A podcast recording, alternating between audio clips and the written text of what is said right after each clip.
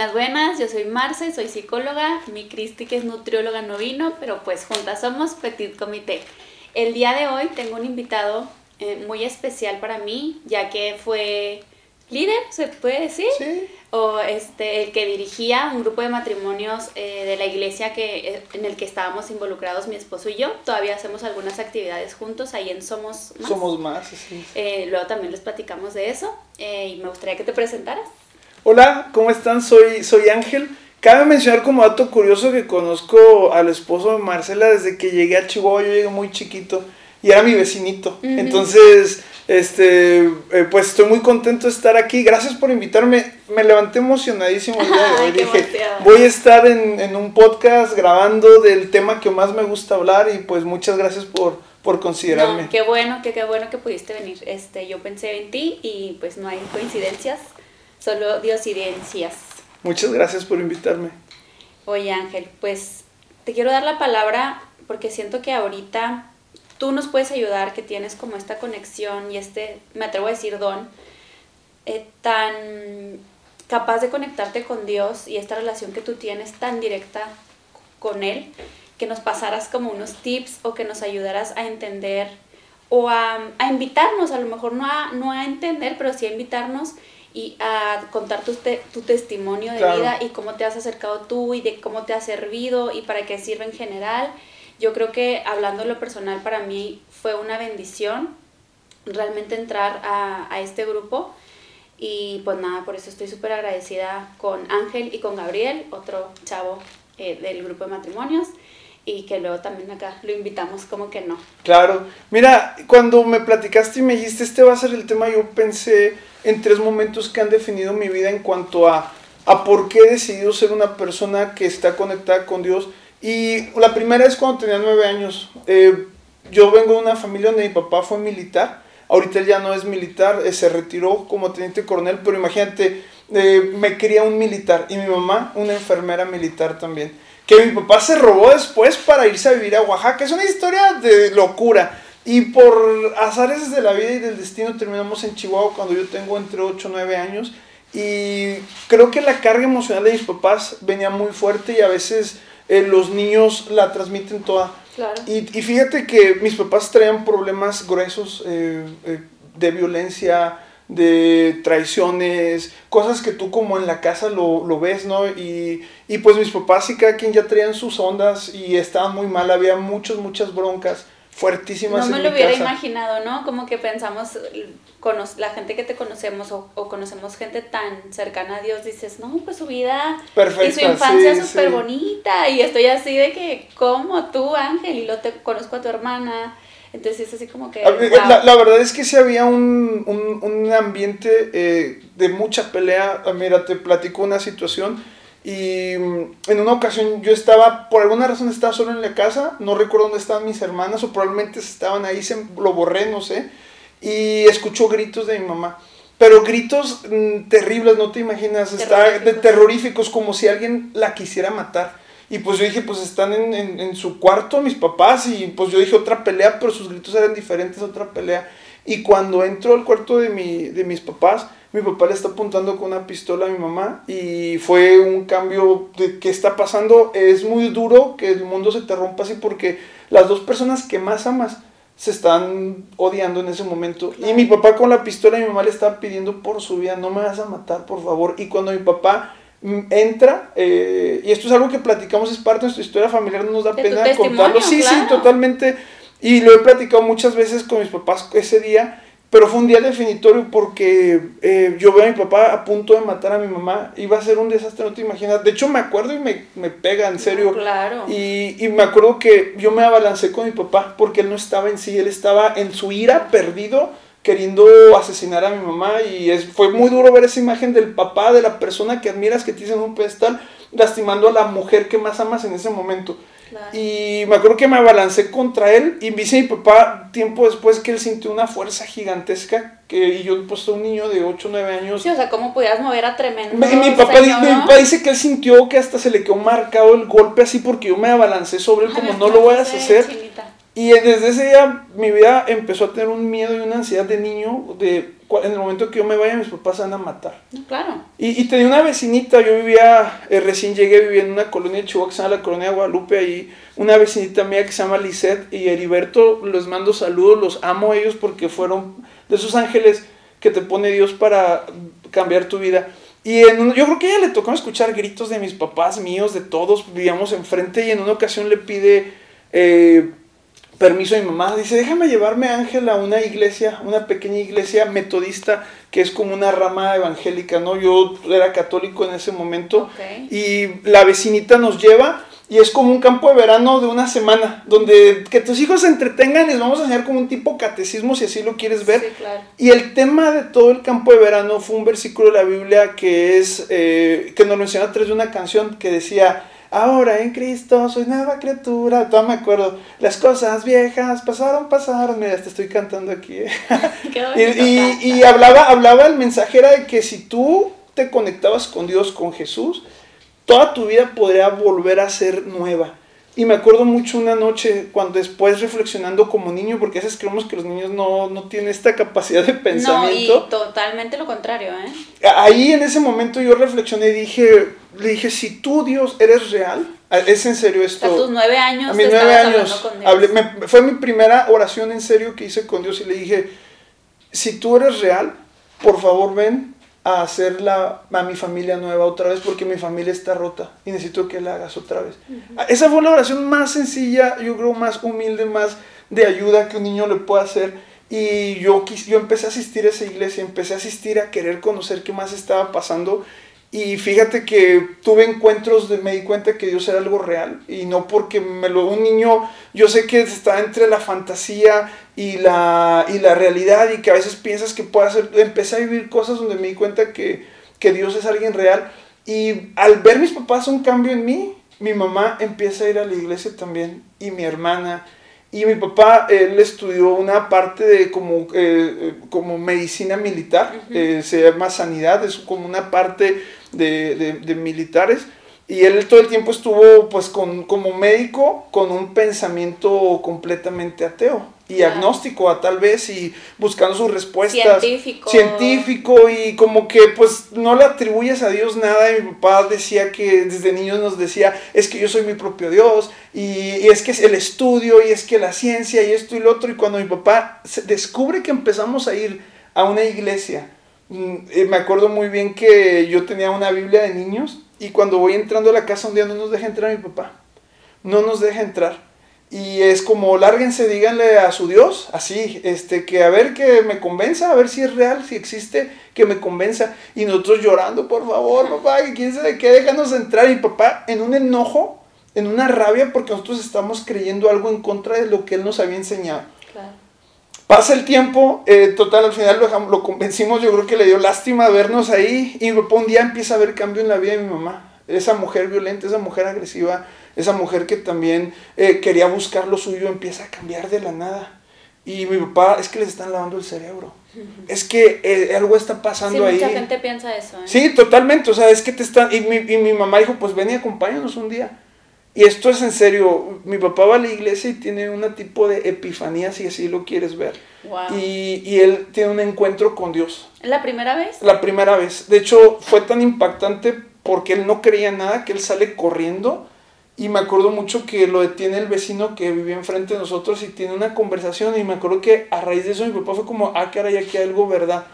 Para no contarte historias eh, y hacerte el cuento muy largo, eh, esas personas que se odiaban, al conectarse con Dios, al conectarse con una fe verdadera y una fe viva, cambian completamente su vida. Y hoy mis papás están juntos. Mi papá decide en ese momento eh, eh, seguir en el ejército, pero pasa el tiempo y mi papá, de ser ese hombre rudo, agresivo, ese hombre eh, que solamente mis ideas tienen verdad y yo tengo la razón y no hay Dios y Dios está muerto y todas estas cosas que cambia completamente. Y hoy ves tú a mis papás y están juntos eh, de algo, de una familia que debió de haber probablemente muerto algunos de la violencia que había o de hasta un accidente que pudo haberles pasado en sus enojos y sus arranques. Hoy están juntos y son dos personas completamente distintas. Y todo inició por la conexión de un niño chiquito con Dios. Y ese momento es lo que a mí me hace darme cuenta que hay algo más. ¿Sí me explico? Claro. Y, y, crezco y me doy cuenta que la vida espiritual, y ahorita lo platicamos antes de, de iniciar el Fuera de podcast, sí, fuera de cámaras, que yo no creía que existían dos vidas, porque hay gente que dice, no, es que yo tengo una vida espiritual y pues lo demás que hago. Yo siempre he creído que lo, lo espiritual gobierna todo, todo yo, yo también completamente. en terapia comento que la piedra angular de la esta- estabilidad emocional para mí es la espiritualidad. Totalmente. Y creo que la gente confunde religión con espiritualidad. Sí. Mira, te voy a decir algo bien fuerte y, y mucha gente podrá estar no de acuerdo conmigo, pero yo creo que la religión termina apartando más al hombre de Dios. Porque la religión son reglas, son dogmas, haz esto, haz lo otro. Y creo que cuando te vuelves una persona con un entendimiento espiritual, te das cuenta que no es una religión, sino una relación verdadera con un ser supremo, que en este caso yo conocí a Jesús como, como, como el, que, el que me dio y, y la vida y mucha gente, y yo, yo he ido a muchas, eh, eh, me dedico a temas de empresa y a negocios.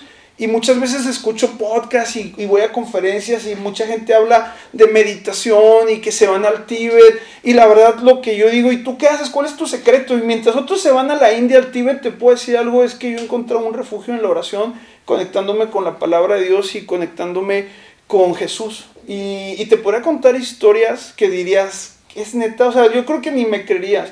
Eh, otra historia que fue muy definitiva en mi vida y que me dio, a me, me hizo entender la importancia de tener una base espiritual es que en el 2009 secuestran a mi hermana.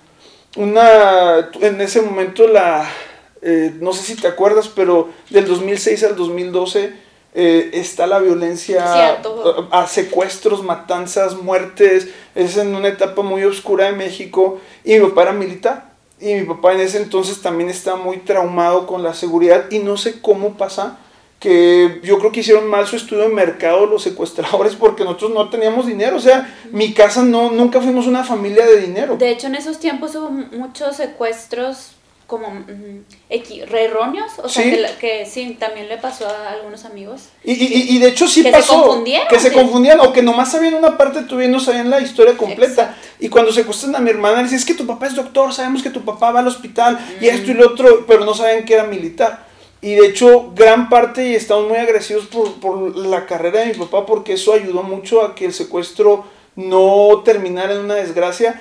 Y de verdad que fueron las horas más angustiantes porque son tipos que entraron a mi casa. Yo estaba, me acuerdo que en la escuela, estaba en la universidad en ese entonces, eh, buscan, golpean a mi mamá, no te imaginas cómo la dejaron, a mi hermana se la llevan, ella un día antes había cumplido 15 años Ay, no. y, y se la llevan a- y mi mamá entra en un shock así Imagínate. traumático y solo decía, se la llevaron, no la puedo defender. Pero repetía y repetía y repetía esa frase. Me acuerdo que yo estaba en casa de Cristina, la que ahora es mi esposa, en ese entonces era mi novia, y, y me acuerdo que me marcan, no me marca mi papá, me marca alguien más para decirme y avisarme, oye, ¿cómo estás? Y yo, pues bien, aquí estoy a punto de comer. Y luego, ¿cómo? O sea, y luego se da cuenta que no sé nada. Y luego, discúlpame que yo te dé esta noticia, pero acabas de secuestrar a tu hermana. Él se había enterado primero que yo. Y en ese momento yo salgo corriendo a mi casa pensando que era una broma porque yo estaba como, como, como... sí que dices, esto es es- negación. es- sí, sí. Es, es el primer paso, la negación. ¿Y sabes cuál es el primer pensamiento que tengo mientras voy manejando? Es conéctate con Dios. Empieza a agradecerle en las buenas y en las malas. Dios no provocó esto. Pero para este entonces tú ya estabas Sí, yo ya, conectado yo, con Dios. sí, yo ya tenía una base firme, muy fuerte en la fe. Eh, y cuando hablo de fe, hablo en la convicción de las cosas que tú no puedes ver. Eso es la certeza de lo que tú no puedes ver, pero sabes que está ahí. Eso es fe. Entonces yo ya tenía esta base muy fuerte, pero y empiezo a agradecerle a Dios y decía, Señor, no sé qué vaya a pasar, no sé qué me van a decir, no sé si vuelvo a ver a mi hermana, pero gracias, tú eres bueno. Me acuerdo que yo no, no decía, tú, y llego a mi casa, veo convoys de militares, mi papá logró movilizar a muchos militares y toda la colonia, helicópteros, camiones, se había desplegado algo muy fuerte para encontrar a mi hermana en ese momento. Y veo a mi mamá toda golpeada y en ese momento entendí algo bien importante de por qué es, eh, por qué tener una base sólida espiritual puede cambiar todas las cosas. Y entendí algo, hay un versículo que Jesús le dice a sus discípulos previo a morir, previo a ser crucificado y les dice, eh, yo les doy la paz, pero no la paz como las da el mundo. Dice, en el mundo tendré una aflicción, pero tranquilo, yo he vencido al mundo. Y, y me di cuenta que la paz que Dios te ofrece no tiene que ver con ausencia de guerra. Muchas veces pensamos que pasa esa ausencia de guerra, esa ausencia de problemas.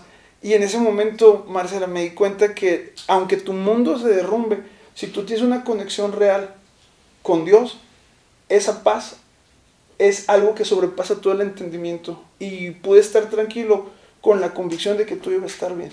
Eh, qué importante esto que, que tocas porque la mayoría de las personas que no tienen esta conexión, justo no pensarían en agradecerle a Dios. ¿Estás de acuerdo que la mayoría es de que ¿por qué Dios hace esto? O porque hay mucha gente que, que, dice, es que Dios no existe porque si no, no existiera la pobreza, las violaciones a los niños y bla, bla, bla. Entonces hay un libro, no sé si lo has leído, que se llama Conversaciones con Dios. Eh, no, no, no, no. Ah, sí, este sí, claro que sí, es una película, ¿no? No sé si tenga película, no sé. Sí, se me hace que sí, es del cuate que escribe... No, es el de la cabaña. No, no, no, también la cabaña, ah, buenísimo libre. Sí, pero sí, sí sé cuál dices. Bueno. Hay una película, eh, te la recomiendo. Ay, pues no, no la he visto. Pero en ese libro, este, justo es como Dios hablando, entonces él dice, es que ustedes piensan que yo soy malo y que yo les mando como las cosas malas pero eso, eso no soy yo. Entonces, eso es como que la vida y lo que ustedes también deciden entre ustedes, ¿no? Ah, por ejemplo, los secuestradores, los violadores, pues obviamente es gente que no está conectada con Dios, que no conoce a Dios, no que Dios los haya mandado por alguna, este, sí, o sea, que, que Dios los haya hecho así, pues. Y fíjate que justamente tocas algo bien fuerte, porque uno de los mandamientos, algo a lo que nosotros y que batallamos mucho es ama a tus enemigos. Entonces, ¿cómo voy a amar a alguien? Que secuestró a mi hermana. Claro. Y, y, sabes, cuando tú entiendes que es una persona que no tiene una conexión con Dios, te dices, es que no es su culpa. Sí, está bien fuerte lo que te estoy diciendo, pero hay otros motivadores que lo han hecho ser como es. Y este hombre también necesita misericordia. Eh, es porque es víctima. Es víctima, es víctima del sistema, exactamente. Y en ese momento, cuando pasa todo esto, de hecho hubo un momento donde capturan, eh, yo creo que es la primera vez que platico el detalle, pero que capturan a, a estos secuestradores después de que se paga el rescate, porque se paga el rescate, al final de cuentas, eh, y fue como ya sabemos quiénes son, o sea, y de hecho lo hicimos porque ya teniendo ubicada la casa, pero dicen eh, los estrategas que estuvieron detrás de eso, dicen, si nosotros entramos y rescatamos a, su, a, a la niña, en este momento puede haber fuego cruzado y ella puede morir, entonces vamos a hacer todo, al cabo ya sabemos quiénes son. Entonces nosotros jugamos el papel de, ok, vamos a hacer todo esto y vamos a esperar a que las cosas sucedan. Nuestro miedo más grande es que ella la hubieran violado, que le hubieran hecho algo terrible o que pague ese rescate y la maten. Y la verdad es que hay miles de dudas, pero en el momento, y, y, y platicar con mi hermana es otra onda, porque dice que en el momento del secuestro llega una parte en la noche donde todos los secuestradores están drogados Ah, y ella eh, puede quitarse la venda y lo reconoce, pero fíjate, y esto te lo cuenta ella, dice, escuché una voz en mi interior que me dice, tranquila, yo te cuido. Tranquila, yo te cuido, no hagas una tontería, quédate ahí. Eso fue lo que ella sintió y porque ella pudo haber escapado, pero esa voz fue como, tranquila, yo te cuido, quédate ahí. Y cuando se quita, eh, se vuelve a poner la venda y eso sirve porque le ve la cara a todos los secuestradores y sirve eh, para, para, poder eh, identificarlos. Eh, en ese momento también tú te das cuenta que son pensamientos que no se te pudieron haber ocurrido. Tu adrenalina, el cortisol lo traes al, al tope y, y, tu acción de supervivencia es salir corriendo. De hecho, hay, un, hay, hay, muchos casos de que, que, eso pasa y que eso intentan y mueren, entras en pánico. Pero yo creo que cuando tú estás conectado tienes esa hipersensibilidad a cosas que normalmente no ves. Y, y eso, esa conexión con Dios, tú la tienes que llevar a todas las cosas que haces. No es como estoy conectado con Dios solo cuando estoy meditando o solo cuando estoy leyendo la Biblia. Tienes que llevarlo a todos, porque normalmente hay como una dicotomía. Y la gente cree que tienes una vida espiritual y tienes una vida que no es espiritual, pero la realidad es que tiene que hacer todo. Y estoy seguro que la gente, y tú como psicóloga lo sabes, saldrían más rápido adelante Exacto. si tienen esta palanca. Sí, este, muchos... Em, personas han llegado conmigo y lo me han comentado, oye, es que me cambié de psicólogo, así, es que me hablaba mucho de Dios. Y pues yo con eso como que no, y lo yo, mm, ¿y con quién caíste?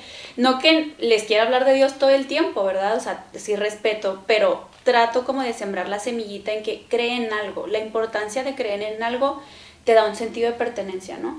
Hasta lo publiqué, este, creo en mis redes y de verdad para mí hasta me sentía así, pastora o no sé, porque te lo juro, hace un momento así de que una chava me dijo, gracias porque yo nunca había creído en algo hasta que tú dijiste esto, me hizo mucho sentido, que yo puse el ejemplo de que debe haber algo más, tiene que haber una energía que, que, nos cuida, que nos protege, que nos provee, así como tú lo haces, este, por ejemplo, con tus mascotas, ¿no? O sea, tú los amas y, y, y, ese, y esa mascotita, o sea, le das un sentido de pertenencia y se siente segura contigo. Entonces, imagínate, si eso pasa en los animales, o sea, nosotros que somos humanos, que somos creación de Dios, que somos creación divina, ¿cómo no vamos a estar cuidados por esa energía, no? Sí, claro.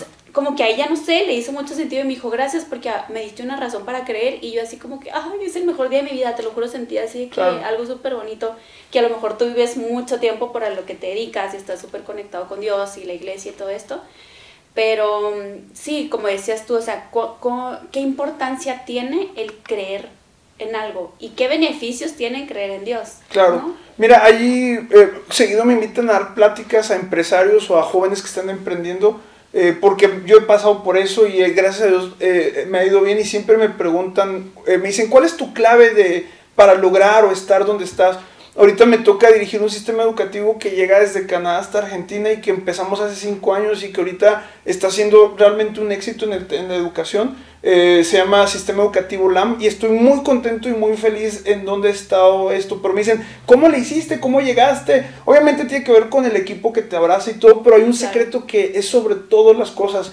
Y, y, desde que yo tuve este encuentro pequeñito y vi la restauración de mi familia, eh, hubo un versículo en la Biblia que leí que se me marcó en la mente y es Mateo 6:33 y está Jesús hablándole a la gente, en el contexto tú lees y habla de todas las preocupaciones, la gente que se preocupa por dinero y que no obtiene, la gente que se preocupa por verse más bonita, la gente que se preocupa por qué vestir, por qué comer. Al final habla de todas las cosas que tú te preocupas, pero llega al capítulo 6, versículo 33 y dice, busquen primeramente el reino de Dios y su justicia y todo lo que deseas te será añadido. Ese, eso me dio norte. Y, me dicen, ¿cómo le haces? Es que Dios primero. Eh, y hay gente que te puede decir sus secretos y cómo son tiburones y... Se levantan a las 5 de la mañana. Sí, sí, exacto. exacto, y son gente productiva y, la neta yo te digo, hijo, es que la neta es que yo he puesto a Dios primero. Y, tengo esa convicción y en los negocios yo no sé ser emprendedor si, si no tuviera eh, como convicción mi fe. O sea, yo, yo te soy sincero, hay decisiones que yo consulto y digo, Señor, ayúdame, necesito... Hay problemas y conflictos que a veces me pasan con empleados y, y, en ese momento estoy, Señor, dame sabiduría. Y de veras que es como si fuera un rayo de repente, eh, de una manera muy, muy, muy, muy fuerte, que te llegue ese entendimiento y dices, ah, ya sé por dónde, ya sé por dónde.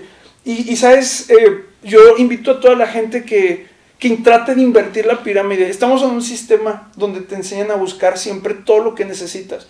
y, es muy fácil obtenerlo, porque si, si, si, quieres dinero, si quieres esto, hay muchas formas de buscar primero todas las añadiduras. Total. Todo lo que deseas, pero la Biblia dice, no, mira, estás haciendo las cosas al revés. Primero sé, antes de hacer y antes de obtener. Y, y esa es mi filosofía de vida, ser, hacer y obtener. A veces queremos obtener sin ser o a veces haces mucho para obtener, pero no tienes los resultados que te gustaría, porque la clave está en ser. Claro, eh, está en ser. Atraes lo que, lo que eres, ¿no? Y fíjate, tú hablas de la Biblia y, por ejemplo, en alguna ocasión hemos tenido manifestadoras aquí platicándonos que justamente nos están diciendo lo mismito.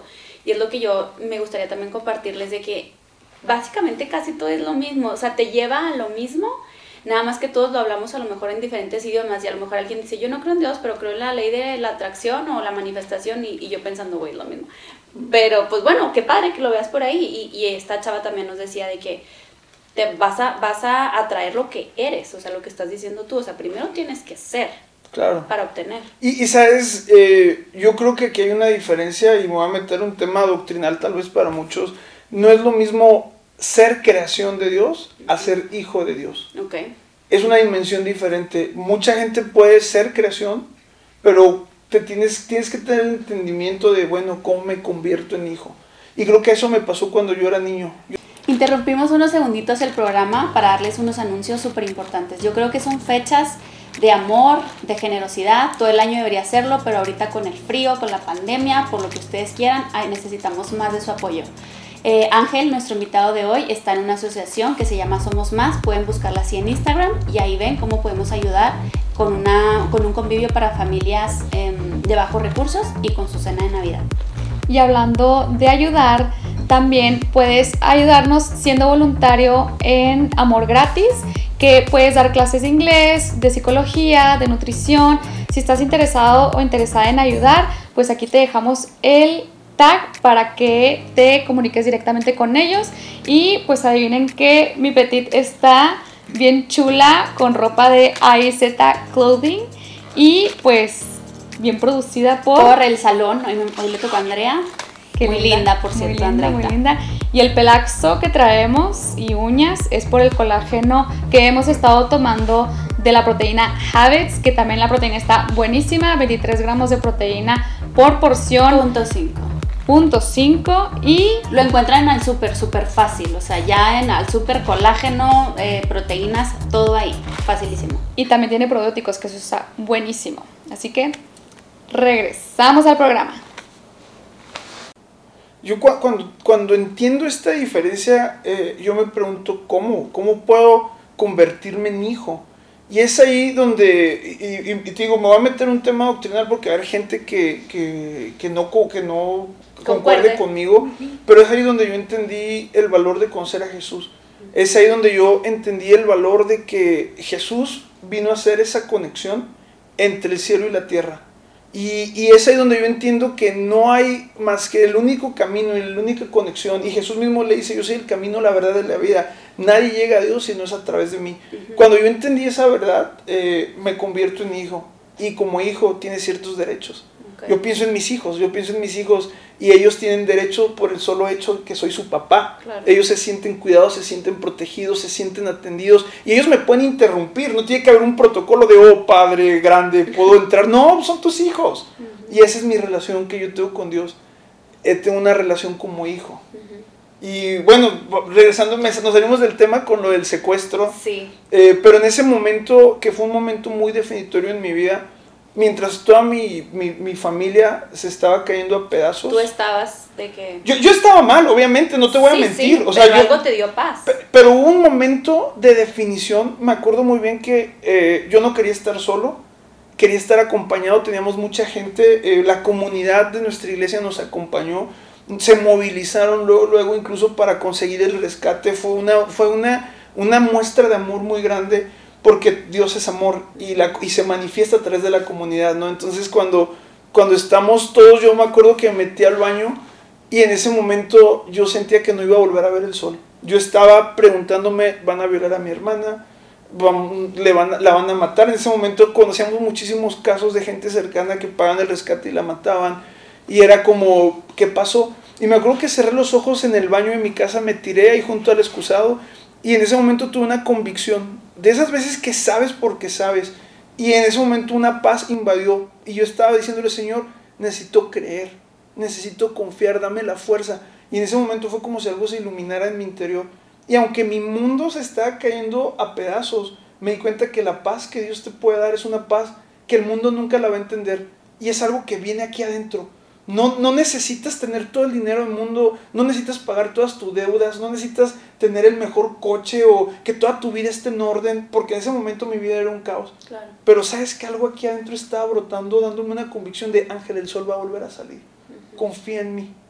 Y fue, fue algo que, mm, de veras, de esas veces que, te levantas y, y, crees, ¿no? Entre muchas otras experiencias, este, sanidades, cosas muy fuertes que hemos vivido y, creo que es algo muy importante, ¿no? Y que yo creo que como tú psicóloga sabes hasta el impacto que tiene en la, en la mente. Sí, es lo que estábamos también comentando fuera de cámaras. Este, ¿Nos puedes platicar un poquito esto que me interesó muchísimo? De cómo el orar o hacer oración o el hablar con Dios produce cierta... Eh, sí, y, y, sabes que, mira, ahí, les va. Les, les recomiendo un libro a los que nos están viendo eh, de la doctora Caroline Leaf. Tiene muchos libros. Cualquier libro que leas de ella es increíble. Ella es una neurocientífica, pero que ella cree en que hay un ser superior, ¿no? Y, cree mucho de las verdades que, que cree en la Biblia como tal. Y ha hecho muchos estudios. Y un estudio que ellos han hecho es que le han conectado como chupones mientras eh, para ver qué áreas de tu cerebro se, Se, encienden. se enciende. Ujú. Y este, este tipo de estudios eh, lo hacen y ponen a gente a orar. O sea, yo oro por ti. Y se dieron cuenta, fíjate qué interesante, eh, que cuando tú orabas por una persona, había zonas de tu cerebro que solamente se prendían cuando orabas y que nunca más se volvían a prender. Y no solamente eso, la persona que estaba recibiendo la oración se volvía a encender una parte de su cerebro que era similar a la parte de la otra persona que estaba emitiendo la oración. Y mucho de esto tiene que ver con algo que se llama la glándula pineal, que básicamente está aquí.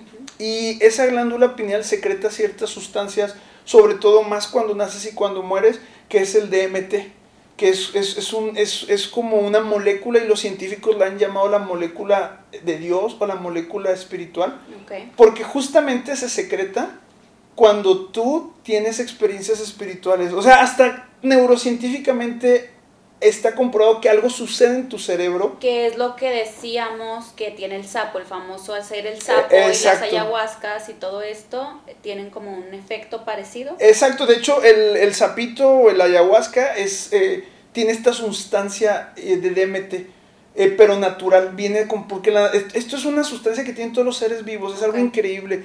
Y cuando hacen el yagé o el, el yagé creo que se llama la bebida de la ayahuasca, tiene altas sustancias de DMT, que es lo que vuelve a alterar tus sentidos y que todo el mundo siente que se muere, que curiosamente cuando más secretas DMT es cuando tú mueres. Por eso ese- esa gente y los científicos han estudiado mucho este fenómeno, no es algo nuevo. Claro. Y es justo lo que se secreta o es justo lo que tiene el sapito. Y dices, bueno, ¿qué- po- ¿por qué cuando en lugar de hacer el sapito, medita, me explico? Conéctate con Dios. Y, y esa glándula pineal va a tener una estimulación y tus niveles de cortisol, que es la, eh, la hormona del estrés, Sí. y que cuando tú estás estresado, cuando estás así asustadísimo, es lo que más traes, el cortisol, incluso hasta adrenalina. Cuando tú empiezas a meditar, los neurocientíficos se han dado cuenta que cuando tú oras, cuando tú te conectas con esta parte espiritual, eh, esos niveles de cortisol empiezan a disminuir. Es, es- dices, ¿cómo es posible? Porque hay algo más. Que igual y la ciencia no te lo puede comprobar y decir a ciencia cierta, es Dios, pero sabemos que nuestro cuerpo responde y es que tú eres un ser espiritual, estás hecho para ser espiritual. ¿Me explico? Sí, sí, sí, total. Qué interesante. Eh, me encanta porque también yo es lo que lo que comento mucho en consulta con, con las personas de que es que hasta cree hasta por conveniencia. Se escucha, vaya, a lo mejor feo, pero decir, es que te conviene. O sea, imagínate si te va bien, supongamos, no creyendo. Imagínate cómo te puede ir creyendo Claro. realmente con una fe grandísima. ¿Cuántas cosas puedes lograr? ¿No? Claro, O sea, totalmente, totalmente. La- el tercer momento definitorio, no sé cuánto tiempo nos quede, pero el tercer No, momento, el tercer momento definitorio en mi vida que, que me hizo entender muy fuerte que la importancia de estar conectado con Dios fue cuando emprendí. Normalmente la gente cuando emprende te va a decir es que yo soy muy bueno, muy inteligente, lo que tú dijiste, me levanto a las 5 de la mañana, leí tantos libros. La neta es que yo te voy a decir como que, "Y, pues sí lo intento, pero la verdad es una gracia de parte de Dios, que es resultado de que lo buscaste a Él primero. Ujú, ¿Sí me explico? ujú. Pones a Dios como tu prioridad e inmediatamente tu vida agarra un nuevo orden y las cosas empiezan a funcionar de una manera diferente y ya no te mueve lo que te mueve antes.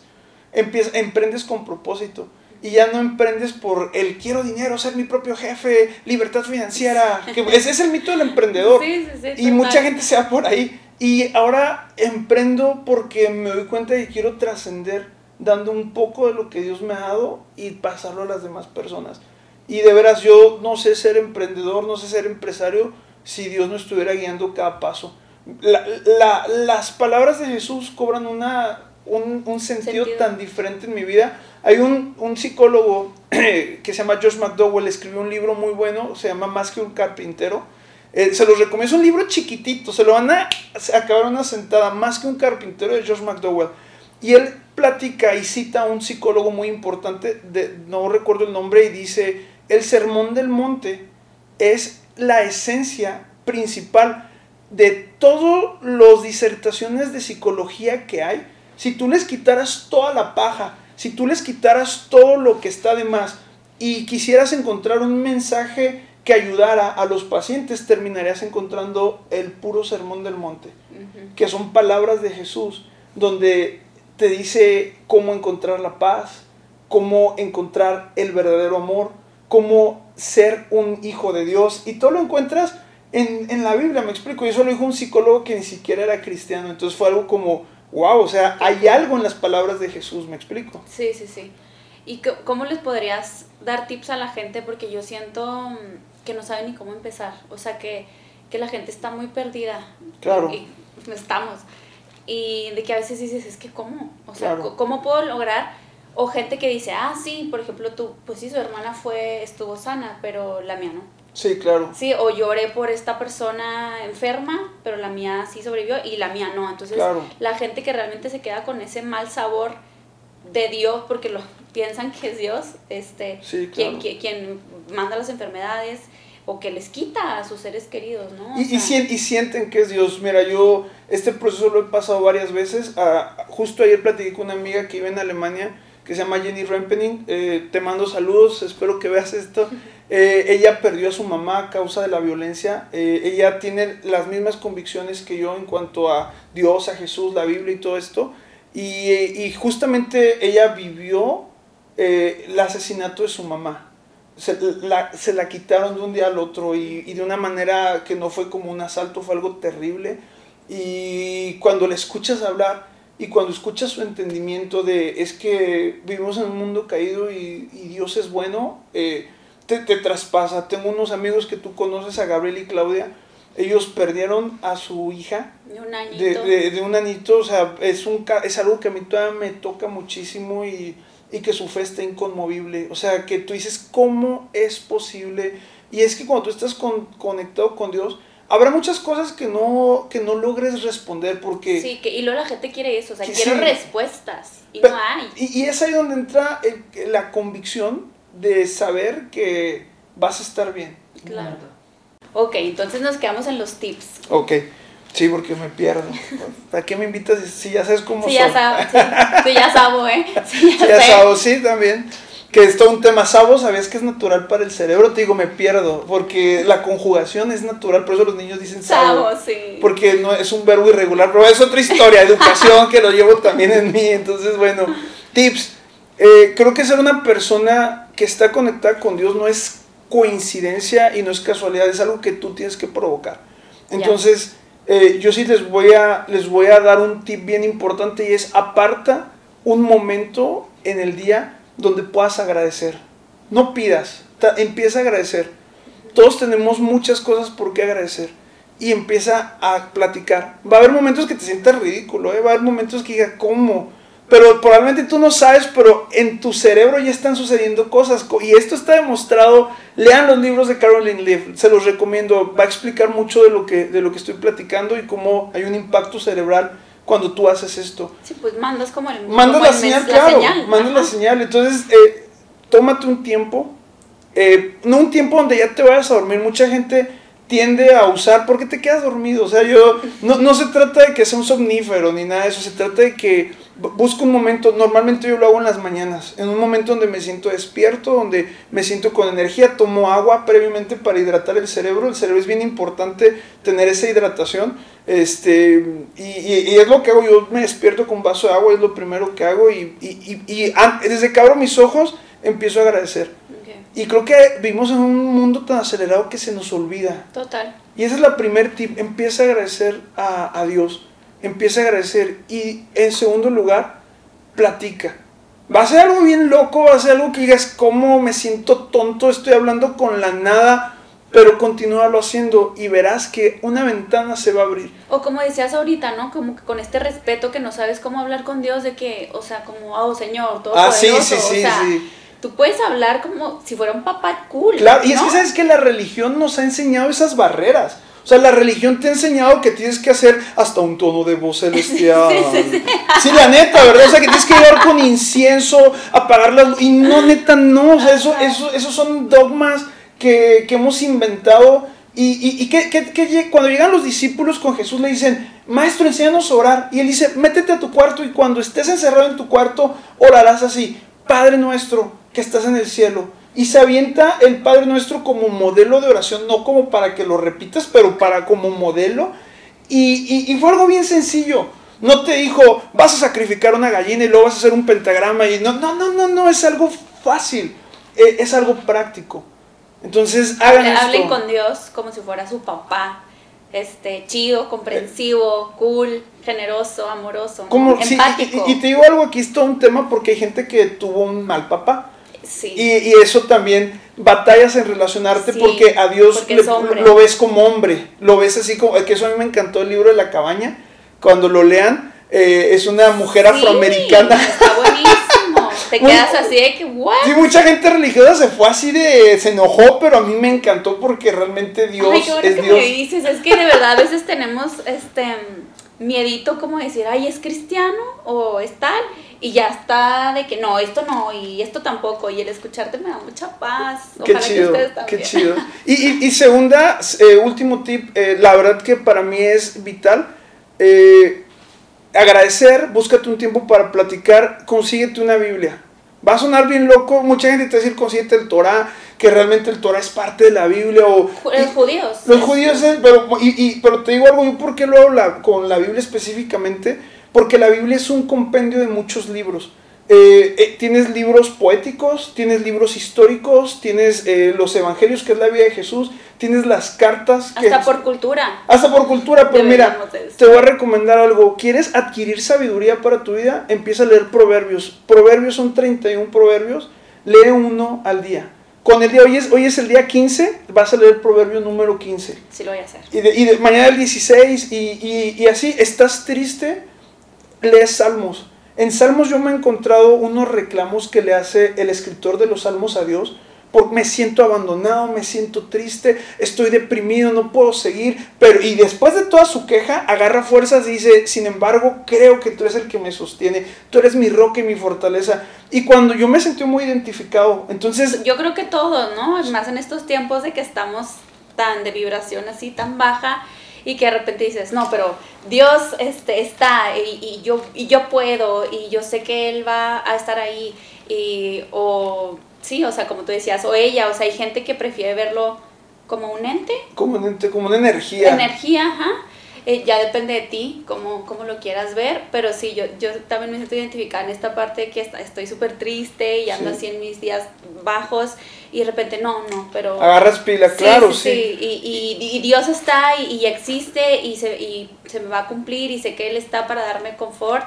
Eh, alivio, ternura, amor. Y, eso es lo que encuentras en el libro de los Salmos. Y, quieres ponerte reflexivo con la vida, hay un libro que se llama Eclesiastés, que es muy filosófico. Me encanta mi Eclesiastés. Y, quieres aprender del modelo de otras, o sea, hay mucho de dónde tomar y te va a ayudar como guía. Eh, y último tip, y creo que es un tip que por eso estoy aquí, busca una comunidad. ¿Por qué Marcela me invitó? Porque llegó un momento donde nosotros encontramos un punto en común y formó parte de mi comunidad y yo de su comunidad y fue como una conexión y te das cuenta que cuando estás con personas que, que estás pasando por un momento difícil, ellas te van a levantar. Busca una comunidad, para mí la iglesia no se trata de cuatro paredes, de hecho eso es uno de los conceptos que vino a destruir eh, Jesús, como oigan, la iglesia no es un edificio, no es una catedral, la iglesia es la gente. La gente. Eh, y creo que es algo que nosotros, de hecho, iglesia viene como de reunidos, o sea, y, creo que fue como ese entendimiento y conectar contigo, conectar con tu esposo, conectar con, con más amigos, te, te permite arder. Eh, y yo lo comparo con una fogata. Hay una, hay un, una tipología, una, una forma así de verlo que la Biblia dice que la iglesia somos las piedras vivas porque ya no eres una piedra para una catedral, sino eres un ser humano con vida y lo compara con una piedra. Pero, pero vamos a imaginar que fuera un carbón, es también como una piedra cuando el carbón está ardiendo, se mantiene ardiendo si está junto. En el momento que tú sacas un carbón, una piedra encendida, una piedra viva, la pones aparte, ¿qué va a pasar? Se apaga. Se apaga. Y muchas veces tú estás apagado por falta de amistades verdaderas que te sumen.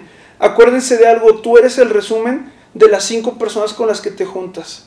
Eh, si te juntas con lobos vas a aullar, me explico. Vas a aprender a aullar. Sí, y, la verdad, entonces eh, junta, júntate con personas que te sumen. Y creo que esos serían tips. Dices, ¿cómo comunidad tiene que ver con espiritualidad? Es que espiritual está conectado con eso. Total.